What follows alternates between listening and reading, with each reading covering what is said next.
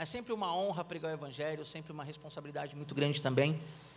E no culto de terça-feira, para mim, é muito gostoso, até porque eu tenho essa veia mais, né, avivada e tudo mais. Então, toda vez que eu encontro a Bel, a Bel fala: Giba, você tem que ir lá, Giba, não sei o que e tal. Então, toda vez, você pode ver que toda vez que ela sai de férias, eu prego aqui, né?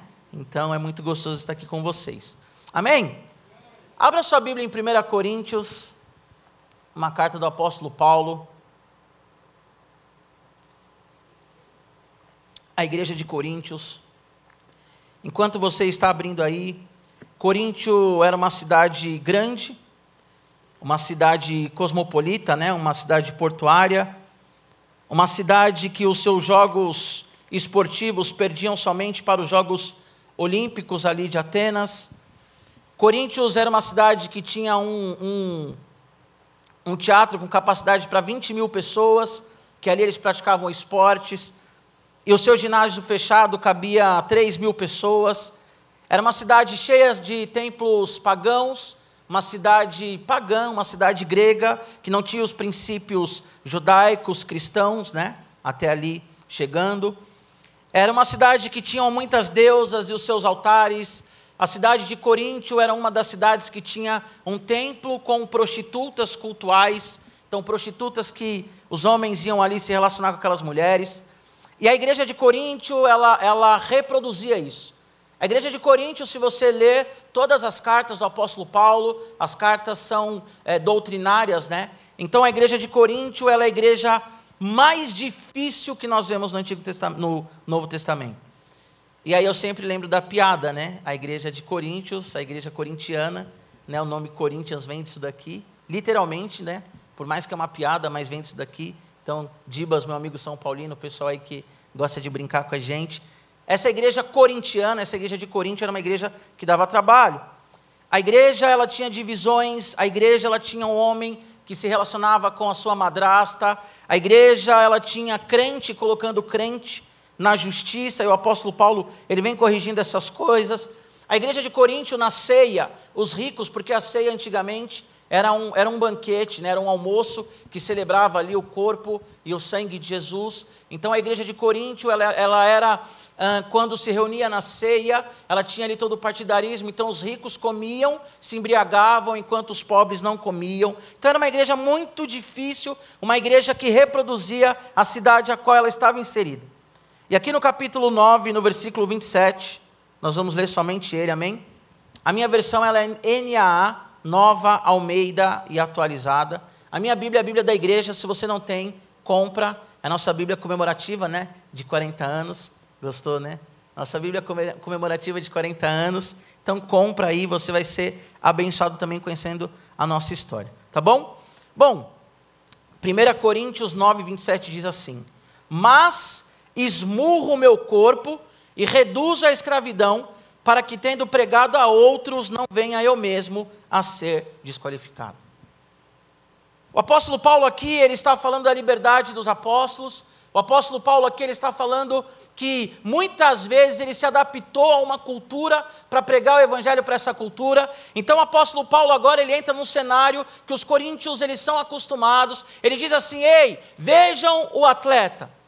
O atleta ele sabe onde ele quer chegar. O atleta ele sabe o prêmio que ele quer. Então nós temos que ser mais disciplinados do que os atletas. Então, pensando no dia de hoje, nós temos que ser muito mais disciplinados, aí eu vou usar a minha linguagem, ok? Muito mais disciplinados, por exemplo, do que o Cristiano Ronaldo, que tem a minha idade, 36 anos, fechou contrato com um time grande, alguns jogadores no auge aí dos seus 30 anos já estão é, é, é, já estão encerrando a carreira e o Cristiano Ronaldo no auge. Então o apóstolo Paulo diz assim: Ei, você está vendo aquele cara? Você está vendo o Cristiano Ronaldo? Você está vendo um esportista que você admira? O quanto que ele luta, o quanto que ele batalha, o quanto que ele trabalha para chegar na coroa dele, nós temos que fazer muito mais. E aí o apóstolo, então, ele chega no versículo 27 e diz assim: Eu esmurro o meu corpo e o reduzo à escravidão, para que, tendo pregado a outros, não venha eu mesmo a ser desqualificado. Quem estava aqui na semana passada? Levanta a mão, deixa eu ver. Quem não estava e assistiu na semana passada? Levanta a mão. Amém, eu assisti também. Você em casa, coloca aí no chat. Eu assisti na semana passada. Na semana passada, a missionária Isabel falou para nós irmos até o Senhor, aqueles que estão cansados, sobrecarregados, não é isso? Que Ele iria é, é, nos aliviar, levar a nossa carga e tudo mais. E ela disse sobre nos livrarmos da culpa, não foi isso? Passou uma semana e talvez você está aqui com sentimento de culpa. Passou uma semana e talvez você está aqui mais uma vez atrás de uma libertação que já veio sobre você. Se você é cristão, se você confessou Jesus como o Senhor e Salvador da sua vida, e você em casa também, você já é liberto. Por mais que a percepção dessa libertação e até o tomar posse dessa libertação é algo gradual, é algo que aos poucos nós vamos sendo libertos, alguns de uma vez por todas. Mas a grande verdade é que talvez você está aqui de novo angustiado. O Wesley falou uma coisa muito interessante: esse culto nós já estamos aqui e a gente já vem com a mentalidade de ser liberto, de ser curado, de ter o mover do Espírito Santo. Mas muitas vezes também a gente chega aqui, não todos, mas alguns, com aquele sentimento uh, vitimista, sabe? Aquela coisa que vem carregando a semana inteira e fala assim: quando eu chegar no culto da terça-feira, alguma coisa vai acontecer. Então, toda terça-feira, talvez, não todos, mas alguns chegam aqui com a culpa novamente. Alguns chegam aqui novamente precisando de uma libertação. E o apóstolo Paulo diz assim: Eu esmurro o meu corpo, eu reduzo a escravidão, para que, tendo pregado a outros, não venha eu mesmo ser desqualificado. E talvez você diz assim: Mas eu não prego. Essa palavra é para você, essa palavra é para os pastores. Essa palavra ela é para os líderes. Só que você é um cristão. Você é alguém que está em Jesus e você é alguém que o Senhor ele já fez algo por você. E se você não está em Jesus, os, os visitantes, no final vai fazer sentido para você, tá bom? Se a gente ler lá em Efésios, nós vamos entender que nós temos três inimigos: o diabo, o mundo e a carne. O diabo, muitos de nós enfrentamos ele com uma tranquilidade, Muitos de nós, nós não subestimamos o diabo porque nós somos cristãos e nós somos pentecostais, amém? Avivados, né? Mas como eu estou no culto da Bel, nós somos pentecostais. E nós sabemos que o diabo existe, nós encaramos o diabo. Talvez com ousadia ou talvez pelo medo. Porque o medo também nos torna agressivos. Eu estava preparando essa mensagem e eu lembrei da primeira vez que eu expulsei um demônio. Eu era um jovem de 16 anos, e o pastor estava pregando, era uma igreja avivada também. Já vi de tudo que você imaginar: unção do riso, é, batismo do Espírito Santo, já assumi um caroço na minha mão, já vi muitas coisas acontecendo. E aí, uma vez era um culto e o pastor pregando, eu fui orar por uma mulher, a mulher Giba caiu endemoniada. Tinha 16 anos. E eu olhei para o pastor e eu fiz assim para ele, ele olhou para mim, ele, ele, cantava, né? Então estava na hora do louvor. Ele olhou para mim e fez assim, ó. Eu tinha 16 anos. Eu não tinha uma ousadia, eu não tinha essa coisa de tipo, uau, vou expulsar esse demônio. Mas eu fiquei com medo. E eu falei assim: ou agora eu expulso esse demônio, igreja pentecostal, vocês sabem como é que é, tem várias histórias, né? Ou eu expulso esse demônio, ou esse demônio vai fazer eu passar vergonha. E eu coloquei a mão na cabeça daquela mulher e expulsei o demônio. Eu lembro que aquela mulher endemoniada, o demônio, né? tentava me pegar e eu falava: Não, você não vai me pegar, sai em nome de Jesus e tal. E foi a primeira vez que eu expulsei um demônio. Então o diabo, a gente sabe que ele é o nosso adversário. E a gente ou com ousadia vai e, e enfrenta ele, ou por medo, porque o medo faz isso.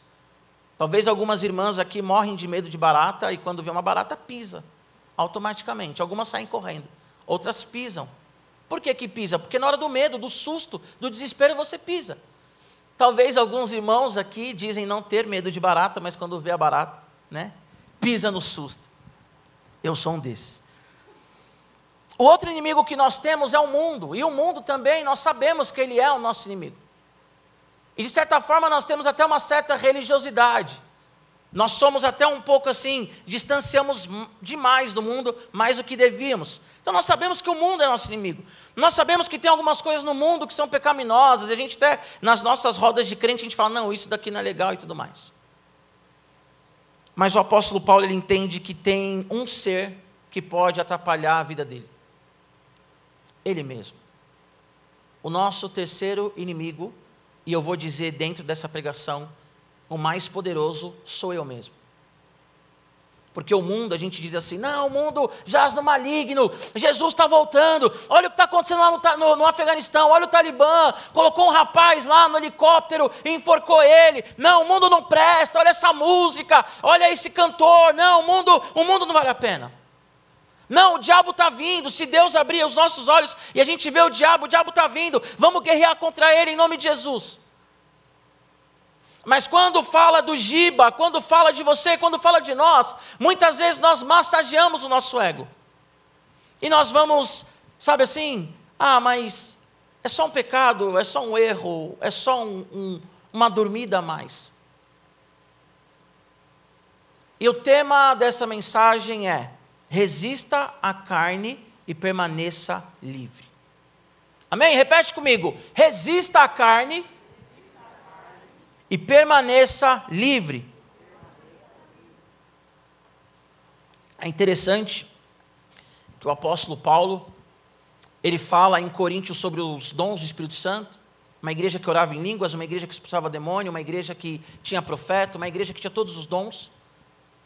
Mas quando ele fala daquilo que o impede, que pode impedi-lo de crescer, ele não fala dos dons, mas ele fala dele mesmo. Eu esmurro a minha carne para que eu não venha cair naquilo que eu mesmo prego. Eu esmurro a minha carne para que eu não venha cair naquilo que eu mesmo prego. E hoje eu quero convidar você a abrir os seus ouvidos em nome de Jesus, para que você lute de forma corajosa e de forma feroz contra você mesmo. Que você pare de mimar o seu ego, que você pare de mimar o seu pecado de estimação para que você mantenha tudo aquilo que você tem recebido aqui toda terça-feira. Nós não podemos toda terça-feira chegar aqui e buscar a cura da mesma enfermidade. É claro que se ela não vier, nós vamos orar até que ela venha. Mas eu não posso vir aqui e confessar o mesmo pecado. Eu não posso vir aqui e buscar a mesma libertação, espiritualmente falando. Eu não posso vir aqui e, e de novo falar daquele erro que eu cometi na terça-feira passada. Eu sempre falo quando eu prego para os adolescentes, já virou até um, um bordão, e eu quero falar para vocês, já devo ter falado aqui também. O pecado da nossa vida ele tem que ser um acidente, mas ele não pode ser uma constante. O pecado na nossa vida não pode ser algo que eu cometo toda vez o mesmo pecado de forma repetida. Mas o pecado ele é um acidente, e eu sempre digo: ninguém pega um carro e sai na rua com o carro e diz assim: hoje eu vou bater num poste. Se você fizer isso, você já está com algum problema. Quando você pega um carro, você diz: Eu vou da minha casa até a igreja. E você pode sofrer um acidente. É normal. Que em nome de Jesus você não sofra. Mas é normal. Mas você não pega o seu carro e fala, eu vou bater no poste. O que eu quero dizer com isso? Nós temos que lutar de forma severa contra a nossa carne, contra esse inimigo. A Bíblia diz em Gálatas, no capítulo 5, que o espírito e a carne eles militam entre si. E nós não podemos dar ouvido aos desejos da nossa carne. Em cima disso, eu quero fazer duas perguntas e responder dentro dessa mensagem. Primeira pergunta: o que é esmurrar o corpo? O que é esmurrar a própria carne? Você já parou para pensar nisso? Talvez você lê esse texto e diz assim: nossa, que texto forte. Eu confesso que quando eu estava orando, Deus me deu essa palavra há umas duas semanas atrás, quando eu conversei com a Bela, pediu para eu ministrar aqui, e ela terminou o culto passado falando da carne. Eu falei, uau, Deus, é isso aí. E aí o Gênesis estava aqui cantando, e o Gênesis fala assim: Nossa, pastor, você é bravo. Algumas pessoas acham que eu sou bravo, mas eu sou legal, vai de baixo, fala a verdade. E eu vim pensando nessa palavra, e é uma palavra forte, é uma palavra dura, mas é uma palavra para que nós estejamos vigilantes, amém? E o que é esmurrar a carne? Não é esmurrar fisicamente. Não é você ser um adepto agora de uma seita que você pega um chicote e você fica chicoteando. Ou que você corra em cima de cinzas e de vidros. Não é isso. Esmurrar a carne, querido, aqui que o apóstolo Paulo está falando. A ideia é golpear severamente a carne, aborrecer a carne. O literal desse texto é acertar o olho, dar um soco, mas não fisicamente. É anular os desejos carnais Então imagina o Rock Balboa, quem já assistiu o Rock Balboa aqui? Imagina o Rock Balboa, a sua carne é o Ivan Dragon e você é o Rock Balboa. E você fecha os seus punhos e você olha para a sua carne e você diz: Ei, carne, eu não vou dar espaço para os seus desejos. Eu não vou dar espaço, carne, para aquilo que Jesus Cristo já me libertou. Paulo ele diz que ele esmurra a carne para que ele não seja desqualificado. Ele está falando contra imoralidade sexual, ele está falando contra divisões, ele está falando contra facções, ele está falando contra uma porção de coisas. E aí ele diz assim: agora eu estou esmurrando a carne para que eu não caia nessas coisas. E nós temos que esmurrar a nossa carne para a gente não cair novamente na imoralidade sexual, no orgulho, na vaidade, para não cair de novo no suborno, para não cair de novo nas coisas que o Senhor já nos libertou, nas coisas que o Senhor já nos tirou. A última vez que eu preguei aqui, eu preguei em Números 11, que diz do populacho, não sei quem viu e quem lembra. O que é o populacho? O populacho é um povo que nasceu no Egito, ou um povo israelita que nasceu no Egito, que não era um israelita puro, ou um povo mesmo que não era nem israelita, era egípcio, e quando Israel sai do Egito, ele sai junto. O populacho é uma gente que não é povo de Deus. E aí, quando Israel está caminhando no deserto e o Senhor ele está há um ano mandando o maná do céu, há um ano sustentando o povo, o populacho diz assim: Ei, eu tenho saudade das cebolas e dos repolhos. Eu tenho saudade de uma novidade. Eu tenho saudade, porque há um ano a gente come o maná, há um ano Deus sustentava aquele povo, há um ano o Senhor não permitia que nada faltasse para aquele povo. Eles tinham sede, saía água da rocha. Eles tinham fome, vinha o maná. E Deus falava assim: não guarda para o dia seguinte, não, porque amanhã tem mais. Pega aí cada família a porção necessária, porque amanhã tem mais. À noite o Senhor estava com eles como numa coluna de fogo, guiando-os no caminho e protegendo. De manhã estava numa fumaça gostosa, numa brisa. E aquele povo diz assim: É isso que nós temos? É isso que o Senhor prometeu para nós? É para isso que Moisés nos tirou? Eu tenho saudade da cebola, dos repolhos, dos alhos porosos e dos pepinos. E o apóstolo Paulo sabe aqui que a nossa carne, muitas vezes, ela tem saudade do passado. Ela tem saudade daquilo que nós vivíamos. A nossa carne, se ela não estiver aos pés da cruz, ela é uma inimiga. Eu lembro que um dia eu estava na Cracolândia, fiz missões na Cracolândia durante cinco anos. Eu vou contar uma coisa que vocês não, não usem isso contra mim, tá bom? Por favor. Não usem isso contra mim. Depois, Regis, corta. Quando eu tinha 14 anos, eu era fã do Belo. E eu tinha um grupo de pagode chamado Momentos. E o meu cabelinho era amarelo. E eu tocava cavaquinho. Por que, que o nome do grupo era Momentos? Porque tinha uma música do Soueto que chamava Momentos. Eu era fã do Belo. E aí um dia estou eu na Cracolândia, orando pelas pessoas, evangelizando. E ali falando do amor de Jesus, e algumas pessoas endemoniadas, algumas pessoas não. E aí de repente para um cara, porque é na rua, né? A rua é pública. E eu ali em espírito, cheio de Deus, cheio do Espírito Santo, orando em línguas e profetizando, e evangelizando, e Deus fazendo. Aí de repente o cara abre o, o carro, ele coloca um som alto, e aí de repente começa a tocar o quê? Soueto.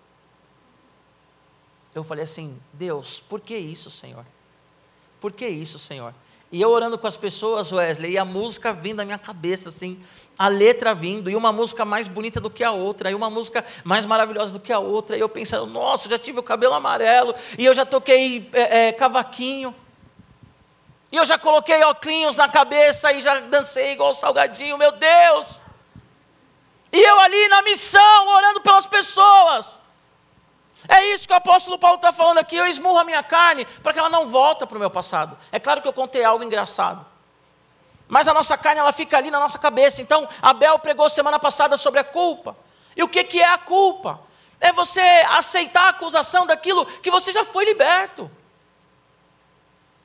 Daquilo que você fez na adolescência quando não conhecia Jesus. Daquilo que você fez antes do Senhor ser o Deus da sua vida. Nós somos livres em Cristo Jesus. O próprio apóstolo Paulo, em Romanos, capítulo 8, versículo 1, ele diz assim: Não há condenação para quem está em Cristo Jesus. E aí nós nos convertemos e pensamos assim: agora eu não vou sofrer mais nada. Só que nós somos tentados diariamente. Jesus, ele foi tentado no deserto. Se tentação é pecado, nós temos um problema, porque Jesus foi tentado. Então nós vamos agora afirmar que Jesus pecou e ele não pecou. O que eu quero dizer com isso é que você sai daqui com uma palavra de bênção, com uma palavra de vitória, com uma palavra de ânimo, com uma palavra de encorajamento. E quando você sai, o diabo ele vem feroz em você. Ele vem feroz em você. E ele vem tentando seduzir a nossa carne. Como que foi com Adão e Eva? A Bíblia diz que Eva ela deu ouvido à serpente. Ela olhou a árvore e ela desejou aquela árvore. Talvez sentiu o cheiro ou não, a Bíblia não diz, mas ela desejou, ela pegou e ela comeu. O diabo ele usou todos os sentidos daquela mulher: audição, visão, tato, paladar e talvez o olfato. O que eu quero dizer para você é que você vem aqui e você é cheio do Espírito Santo, cheio do Espírito Santo, cheio do Espírito Santo. A gente canta o louvor e o Espírito Santo ele vem sobre nós, ele já está dentro de nós e o Espírito Santo se manifesta. E quando você sai, o diabo ele já começa a te atacar. E você tem que estar esperto, porque a tentação ela vem sobre todos nós. Eu ouvi um pastor, eu não lembro o nome dele agora, eu tentei puxar aqui no HD para dar os, os, créditos, mas eu não lembro, não lembro. Que ele diz assim que a maioria dos pastores e a maioria dos cristãos eles caem depois de uma grande vitória. A maioria dos pastores caem depois de um grande congresso, depois de uma coisa grandiosa que ele participou, porque ele baixa a guarda. E cai em todos os sentidos, talvez em pecado. Não estou falando que todos os pastores são iguais, até porque eu sou um pastor. Não, acho muito estranho os pastores que ficam metendo pau em pastor. Mas ele pode cair também num acidente, ele pode cair em várias coisas. Tem uma estatística que diz que acidentes em rodovia, em rodovias acontecem nos primeiros 15 minutos de viagem ou nos últimos 15 minutos de viagem. Porque nos primeiros 15 minutos de viagem, você ainda você ainda está ali é, é, acordando para a viagem, você ainda está ali preparando algumas, alguma coisa, está dirigindo, será que eu esqueci isso? Será que eu esqueci aquilo? Se você tem filho, as crianças ainda estão naquele, naquela coisa frenética. E os últimos 15 minutos você já está ali naquela adrenalina. Estou chegando, estou chegando, a viagem vai ser incrível. Peraí, deixa eu passar esse cara, peraí, deixa eu resolver porque eu quero chegar logo. E assim é na vida do crente. O diabo ele vem contra nós, ele seduz a nossa carne depois de uma grande vitória. Quando Jesus ele é batizado e Deus ele diz assim: Esse é o meu filho amado, de quem eu me agrado. A Bíblia diz que depois que Jesus está 40 dias no deserto, no quadragésimo dia, Jesus com fome, quem já fez jejum sabe o que é. Eu já fiz jejum, máximo que eu fiz assim, só na água, três dias, e você fica ali desesperado. Não desesperado, você fica na bênção, né? Mas no finalzinho ali, nos últimos 15 minutos, você fica desesperado pela comida. Jesus ele estava 40 dias sem comer. O que, que o diabo fez? Transforma essa pedra em pão. Você não é o filho de Deus? Se você é o filho de Deus, transforma essas pedras aí em pães. Porque o diabo, ele tenta seduzir a sua carne, e a carne é o nosso maior inimigo, querido. Quando nós estamos fragilizados. Quando nós estamos fragilizados. Aí nós começamos a pensar que nós não valemos nada, que a vida não vale nada. Por que, que fulano morreu e eu não morri? Que o meu pai me, me tratou desse jeito porque eu merecia mesmo. Porque eu mereci mesmo ser traída pelo meu ex-marido. O diabo ele começa a jogar coisas na sua cabeça. E nós não podemos baixar a guarda. Amém? Permanecer livre depende de nós. Quando Jesus Cristo ele curava alguém, ele dizia: vá e não peques mais. Aqui eu não estou falando de salvação, salvação não se perde. Uma vez salvo, sempre salvo. Mas a santificação é um processo que depende de nós. Depende de mim, depende de você, depende da igreja ser livre. E nós só seremos livres se nós esmurrarmos a nossa carne. Se nós falarmos não aos desejos da nossa carne. E para golpear o corpo, nós temos que estar ligados em Cristo Jesus. banhado nesse rio que nós cantamos, banhado nessa água viva que vem sobre nós. O culto de terça-feira não pode ser um amuleto, ou de domingo, ou de sábado, seja lá qual for o culto que você frequenta, você que está em casa e você que está aqui. O culto de terça-feira, ou qualquer culto que você vem, tem que ser um ambiente de adoração ao nosso Senhor Jesus, porque a igreja é o corpo, são os membros unidos para adorar o Senhor. E quando nós adoramos o Senhor, nós recebemos dele tudo o que é necessário para adorá-lo. Nós somos preenchidos, nós somos enchidos, cheios com o Espírito Santo. Todos os dias você tem que viver isso que nós vivemos aqui essa noite. Não precisa esperar terça-feira. A sua casa é o lugar secreto. O seu quarto é o lugar secreto. O seu banheiro é o lugar secreto. A sua sala é o lugar secreto. Mateus 6 diz: Ei, quando você for falar com o Senhor, entra no seu quarto, fecha a porta, porque o Deus que te vem em secreto, ele te responde em secreto.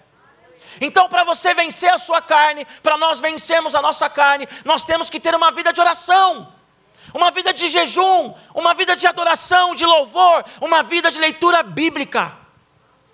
Como já diz o cultinho da escola bíblica dominical, daí, né, antigamente escola bíblica dominical, hoje nossos kids. Leia a Bíblia e faça oração. Não tem segredo. Pastor, como que eu me mantenho liberto? Como que eu me mantenho descansado no Senhor? Como que eu mantenho a cura que eu recebi? Leia a Bíblia e faça oração. Leia a Bíblia e faça oração. Leia a Bíblia e faça oração. Leia a Bíblia e faça oração. Leia a Bíblia e faça oração. Quando Pedro, ele confessa Jesus, ele fala: "Você é o Cristo, filho do Deus vivo".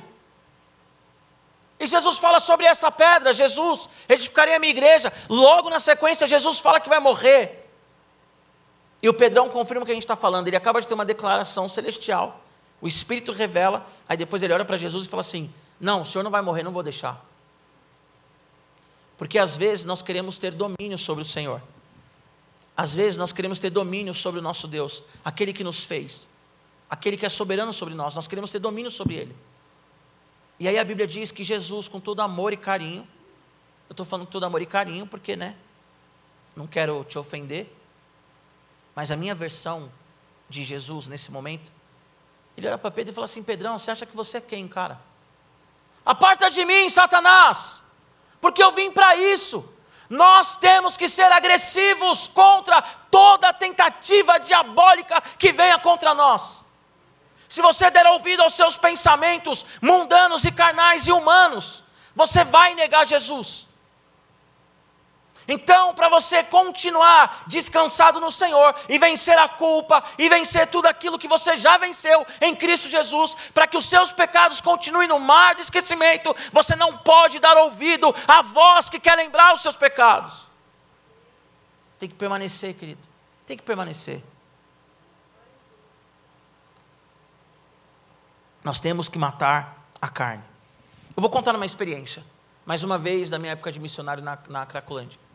Do GEAME, a, a tia Regina está por aí? Não.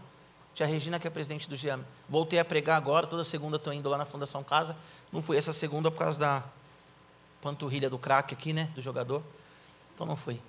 É, uma vez, nós, no final do ano, nós fomos levar alguns meninos da Cracolândia. A gente fez umas, umas gincanas e tudo mais. Eu trabalhava com adolescentes. E nós fomos levar alguns, alguns adolescentes no restaurante. Chegou no restaurante, numa churrascaria, num rodízio, vamos comer e tal. E aí, tinham três meninos, e quando nós passamos ali pelas mesas, eles foram ah, em uma mesa que tinha um resto de comida. E aí, uma das missionárias, a Verna, uma irlandesa, ela disse para eles: O que, que vocês estão fazendo? Não, tia, a gente está pegando a comida, a gente está comendo o resto.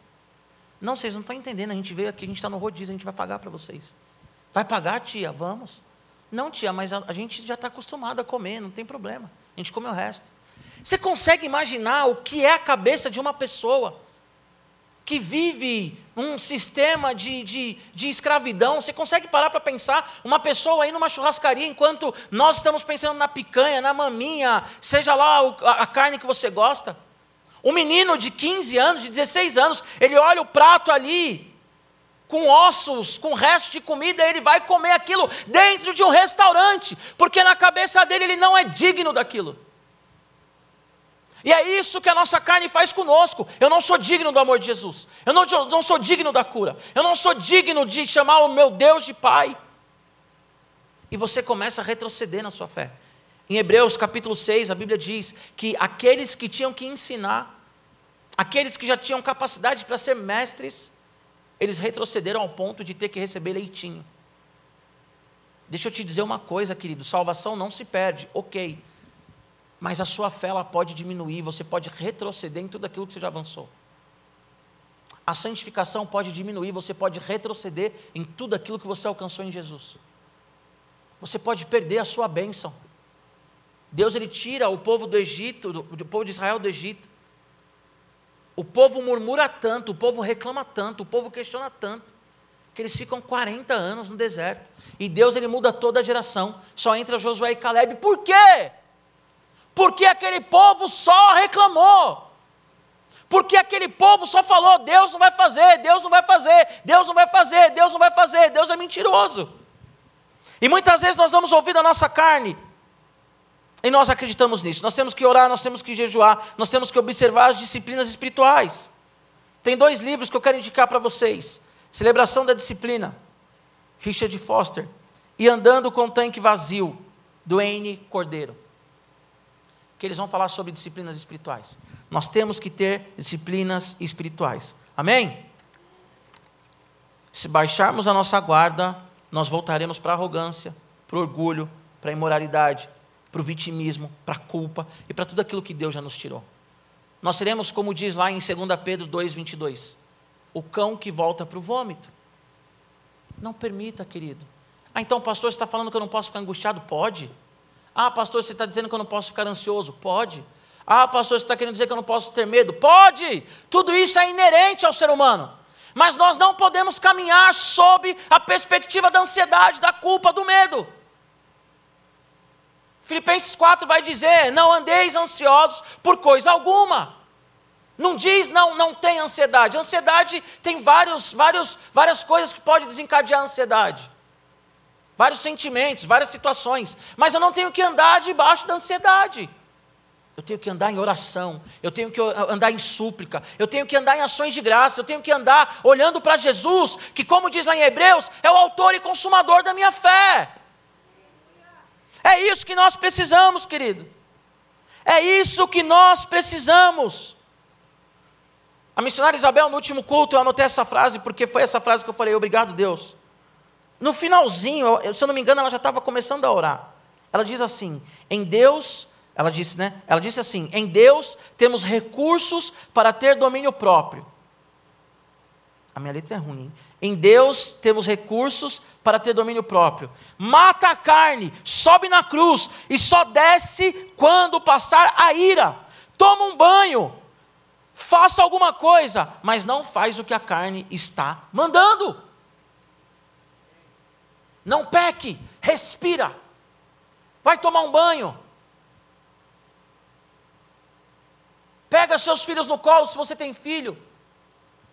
Conversa com seu marido se você tem um marido, com a sua esposa. Liga para um amigo. Liga para um amigo. Esses dias, uma adolescente, ela me mandou uma mensagem. Na verdade, eu mandei uma mensagem para ela. Estava preocupado com ela, estava orando. E ela me respondeu assim: ela falou: Olha, pastor, eu vou ser bem sincera com você eu estou morrendo de vontade de me masturbar. Nesse exato momento, estou morrendo de vontade de me masturbar. Eu falei para ela, filha, não faça isso. Deixa eu orar por você. Eu orei por ela, tudo isso em, em áudio, né, do WhatsApp. Eu orei por ela, eu falei, agora faz o seguinte, vai para o quarto dos seus pais, liga para alguma amiga da igreja, faz alguma coisa que, que, que vai te fortalecer e te impedir de fazer isso. Porque, querido, nós somos nós somos, desculpe a palavra, imprestáveis. A Bíblia diz que a justiça do homem é como um trapo de imundícia. Só há maldade no nosso coração. Se nós não estivermos de fato com a leitura bíblica, devocional em dia, jejum e oração, nós somos as piores pessoas da face da terra. Não deixe o diabo fazer com que você retroceda.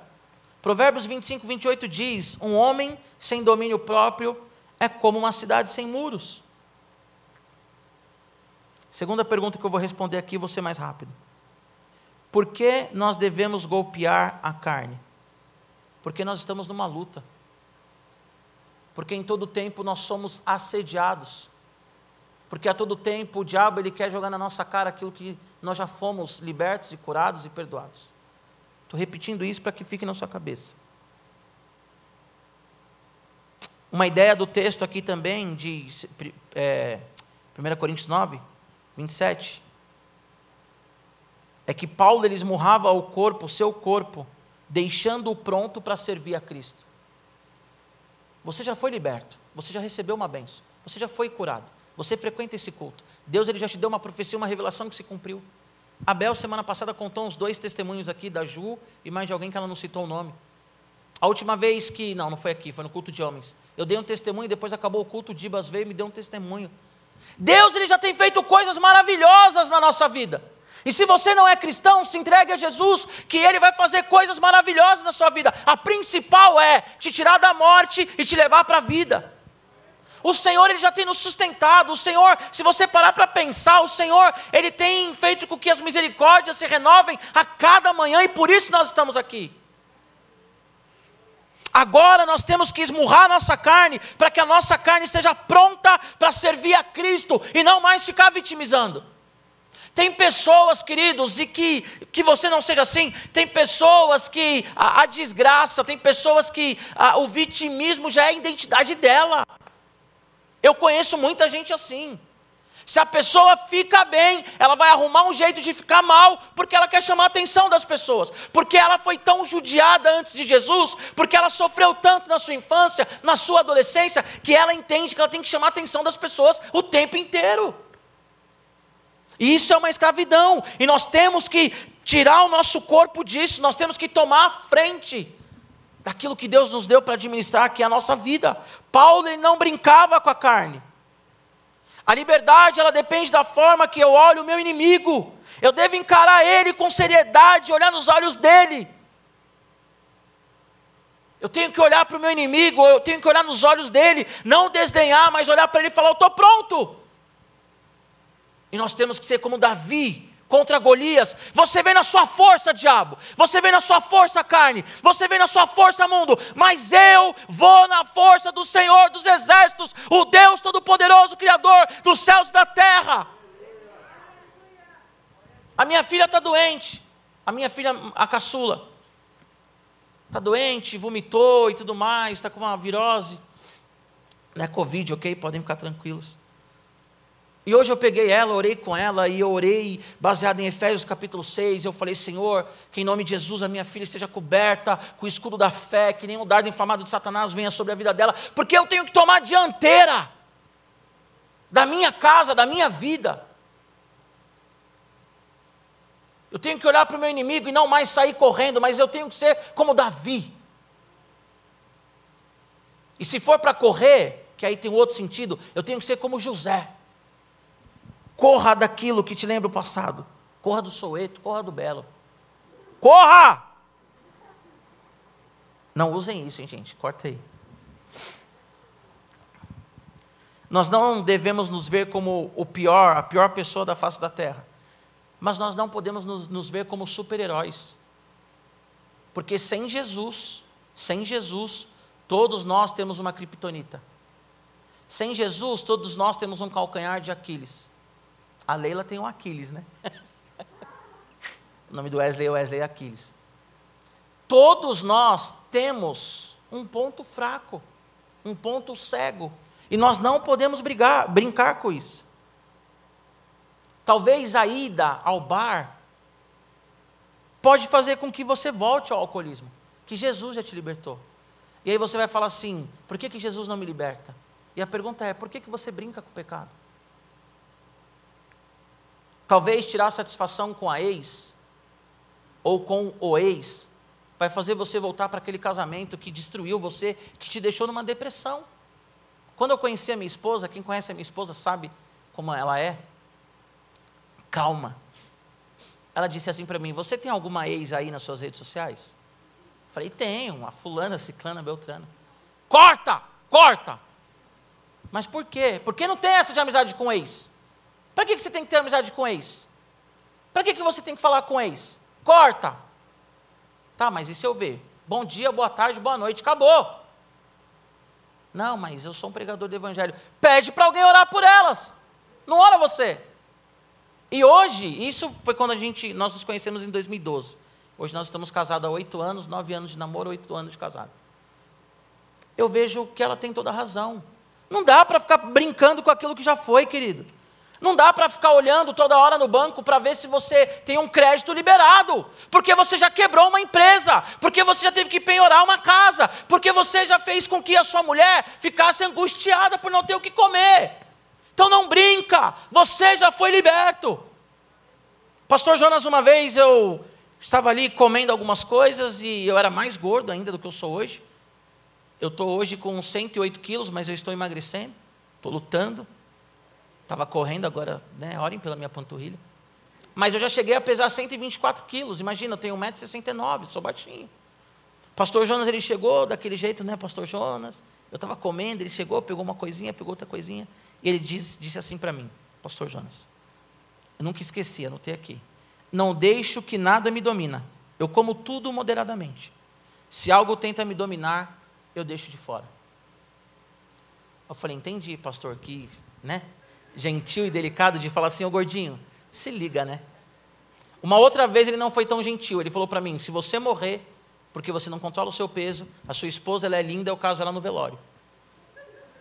Falei, tudo bem, pastor, tudo bem. Caso mesmo, eu falei, tá bom.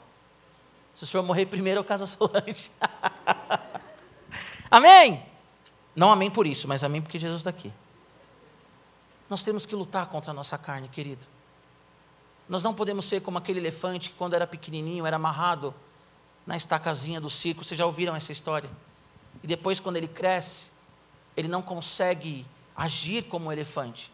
Ele é dominado pelo domador, ele é dominado pelo homem, porque ele foi preso quando ele era criança. E até adulto, ele fica preso.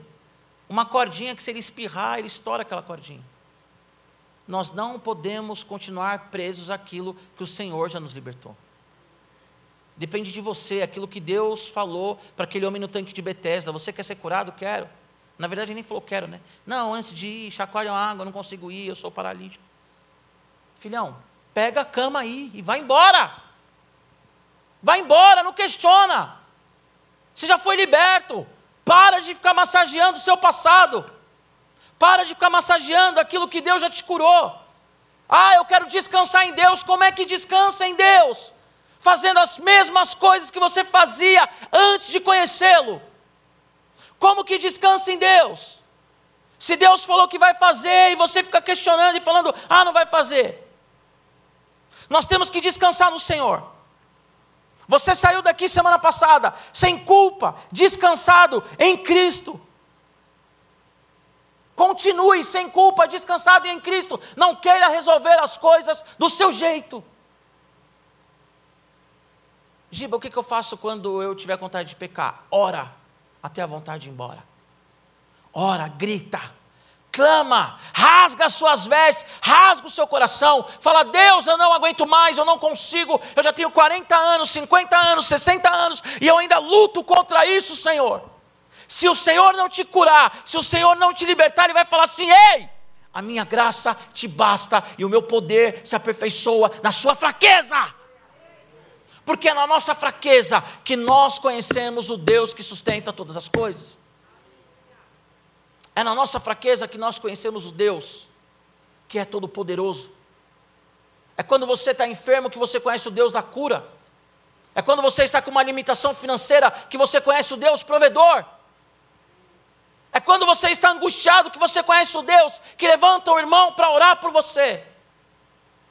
É quando você está à beira da morte, do precipício, que você conhece o Deus da vida. Agora não volta mais para o caminho do qual você veio. Vai, não peques mais. Vai, não peques mais. Vai, não peques mais. Se coloque em pé em nome de Jesus.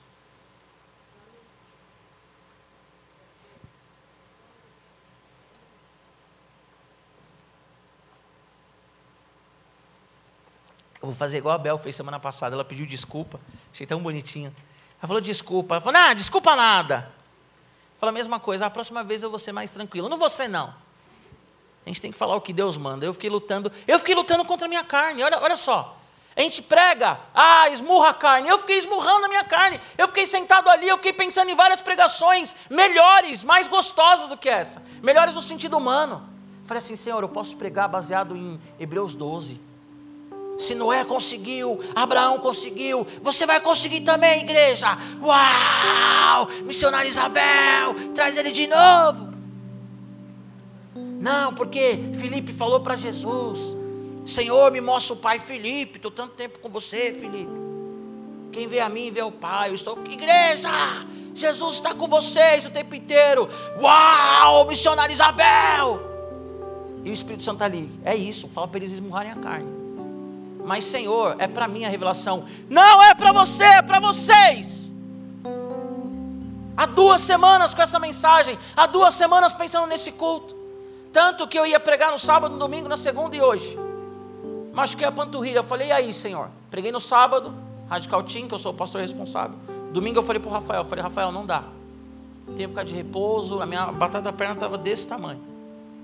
Glória a Deus que o Rafael, pastor Gadelha, é compreensível. Ele que disse para mim, Giba, cuida da sua saúde. Fui no médico, fiz ressonância, fiz um monte de coisa, vou ter que fazer fisioterapia. Aí eu ia pregar na Fundação Casa, falei para a moça, falei, olha, não dá, porque eu ia pregar na unidade que tem várias escadas, quarto andar. Mas hoje não tinha como. Porque eu estou há duas semanas com essa palavra no meu coração. Há duas semanas Deus está falando para mim pregar isso para vocês. Há duas semanas Deus está falando, ei, fala para eles esmurrarem a carne. Aí eu assisti o culto da Bel e a Bel termina falando assim: toma um banho, sobe na cruz, mas mata a carne. Falei, uau, eu e a Bel é tipo Bebeto e Romário, é isso aí, Espírito Santo. Feche seus olhos em nome de Jesus. Senhor, nós te adoramos nessa hora e nós te bendizemos, Senhor. Agradecemos a Ti, Jesus, pela cura que o Senhor já tem feito em nós. Agradecemos a Ti, Senhor Jesus, pela libertação, porque nós estávamos presos, Senhor, na pornografia, na prostituição. Nós estávamos presos, Senhor Jesus, ao dinheiro endividado, devendo o banco. Nós pensamos, Senhor, em suicídio. Algumas pessoas aqui, Senhor, antes de conhecer a Ti, tentaram se matar, Senhor, tomaram remédio mas o Senhor preservou a vida dessa pessoa, porque o Senhor tem um propósito. Algumas pessoas aqui, Senhor, chegaram aqui com o coração, Pai, quebrado, inferiorizada, inferiorizado por causa do marido que abandonou, que traiu, que bateu, por causa da esposa que saiu humilhando. Alguns aqui, Senhor, chegaram na tua presença com o coração duro, incrédulo, porque foi abandonado pelo pai, abandonado pela mãe. Mas o Senhor chamou cada um de nós à tua presença, porque o Senhor é quem sabe os pensamentos que tem a nosso respeito. Porque o Senhor é aquele que a Bíblia diz que uma mulher grávida não esquece do teu filho que está na barriga. Mas se isso acontecer, o Senhor jamais se esquece de nós. O Senhor é aquele que nos viu no cativeiro na Babilônia e disse: Vai se cumprir 70 anos e você vai voltar para Jerusalém. O Senhor é a nossa Jerusalém, Deus. O Senhor é a nossa cura, Jesus. O Senhor é a nossa cura, Jesus. A Bíblia diz que sobre o Senhor estavam os nossos pecados, por isso hoje nós descansamos em Ti, Senhor. Tua palavra diz, ó Deus, que pelas tuas pisaduras nós somos sarados. E agora, Pai, nós travamos uma batalha contra a nossa carne. Assim como o apóstolo Paulo disse lá em Romanos: Miserável homem que sou, quem vai me livrar do corpo, dessa morte, dessa carne? E logo depois ele diz, Senhor Jesus, que não há condenação para aqueles que estão em Ti, ó Deus. Espírito Santo traz paz para o coração dessa mulher, traz paz para o coração desse homem. Senhor Jesus, essa pessoa que está em casa e talvez é a primeira vez que assiste um culto, que ela saiba, Senhor, que o Senhor a ama e colocou ela, Deus, diante desse televisor para ouvir a tua palavra, a tua mensagem, para dizer: Ei, eu te dou força para vencer a sua carne. Eu te dou força para vencer a tua depressão. Eu te dou força para vencer o espírito de morte. Eu te dou força para vencer toda essa humilhação que você tem vivido. Apenas descanse em mim, diz o Senhor. Senhor, nós lutamos agora como Davi lutou contra Golias. Nós não somos daqueles que retrocedem, nós não somos daqueles que baixam a guarda, nós não somos daqueles, ó Senhor Jesus, que vão ficar vitimizando, chorando pelos cantos, porque a tua palavra diz, ó Deus, que o choro ele dura uma noite, mas a alegria ela vem pela manhã, Senhor. E a alegria é a tua presença, a alegria é a tua presença, a alegria do Senhor é a nossa força. Fortalece agora o braço do cansado, enxuga as lágrimas, Senhor da cansada e do cansado, ó Deus. Oh Espírito Santo, venha sobre nós como um bálsamo, como nós cantamos aqui nessa noite, ó Deus, venha sobre nós com essa água viva que cura, essa água viva que inunda o nosso coração, inunda o nosso ser. Oh Senhor Jesus, nós não somos daqueles que retrocedem. Querido, agora eu quero que você ore com as tuas palavras. Se não quiser orar alto, tudo bem. Mas diga para Jesus: Senhor, obrigado porque eu já venci. E eu não vou voltar para o lugar que o Senhor me tirou. Eu não vou voltar para a Babilônia, Senhor.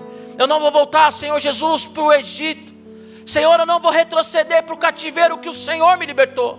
Senhor, eu não vou voltar mais para aquelas algemas que o Senhor me tirou. Eu não vou voltar mais para o alcoolismo, para as drogas. Eu não vou voltar mais, Senhor, para a prostituição.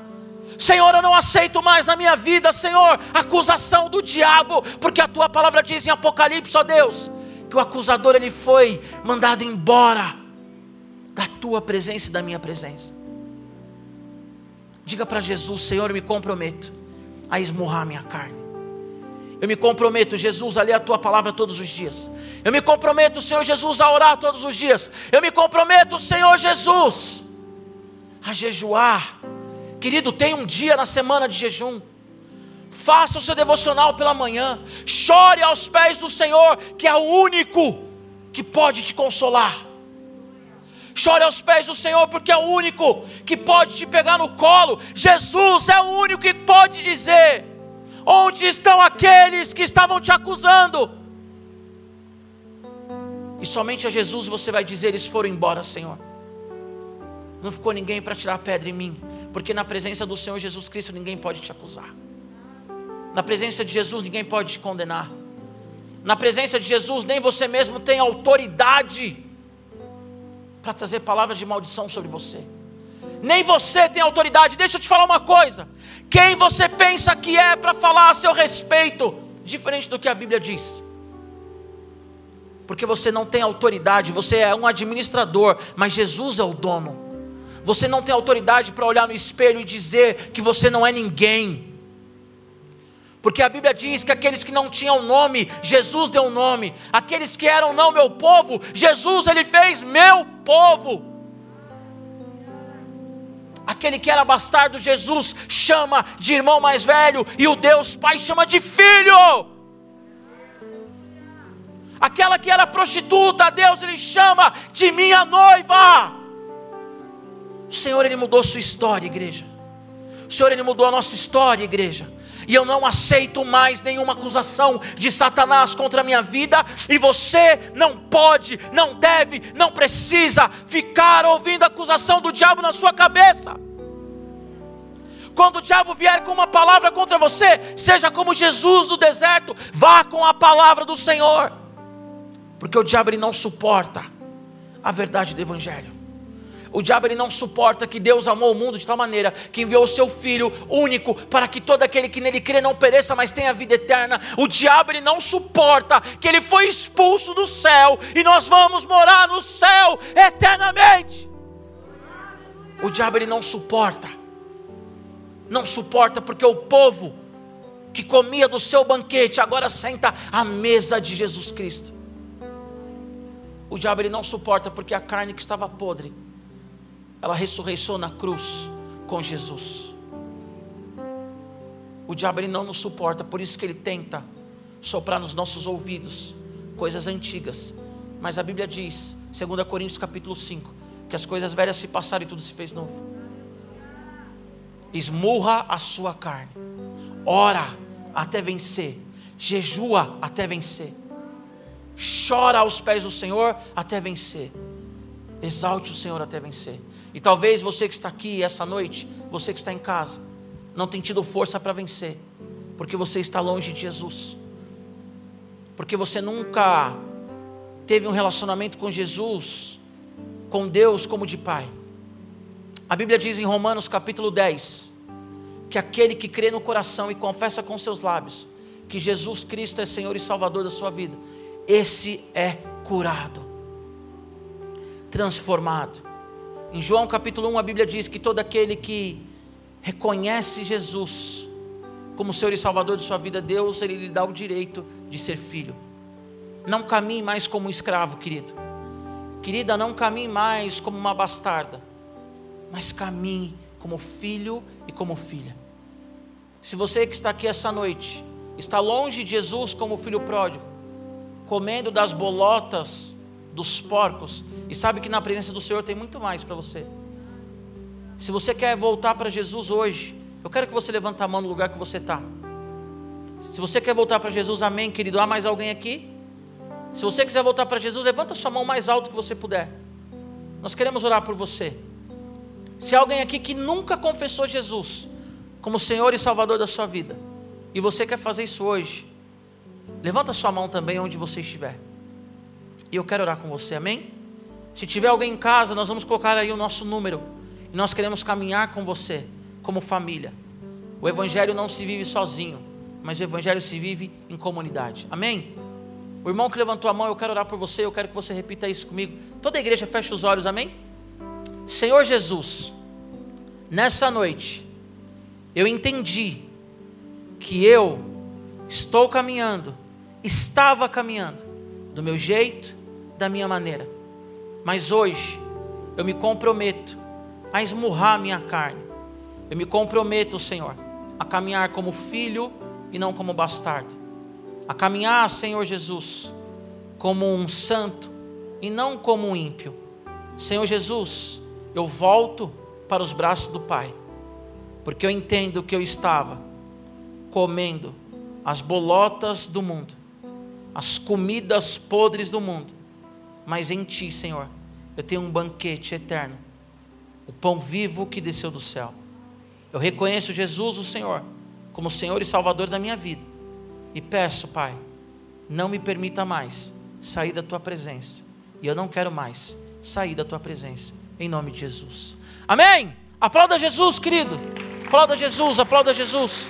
Aleluia. Senta um pouquinho, por favor. Por favor. No dia 7 de setembro, terça-feira que vem, é feriado, né? É dia da independência. Independência, é isso aí. E nós vamos ter o nosso culto de oração pela nação. Então esteja presente, faça inscrição, venha, convide alguém, nós vamos orar pela nação, tá bom? Isso não é um ato político. Eu quero que você entenda que a igreja, ela não é de direita nem de esquerda. A igreja, ela é de Jesus. Amém? Mas nós vamos orar pela nossa nação. O texto diz ali: "Feliz é a nação cujo Deus é o Senhor". Então esteja aqui orando pela nossa nação, pelo, pelo pelos governos, pelos prefeitos, senadores, vereadores, presidente, tá bom? E por todos aqueles que são cidadãos dessa nação tão linda, próspera e abençoada pelo Senhor. Orem pela missionária Isabel, eu creio que ela está assistindo a gente. Bel, nós te amamos, eu amo a Bel de paixão. Eu sempre que venho aqui eu falo, a Bel cozinha, ó, muito bem. Ali é a baiana, né?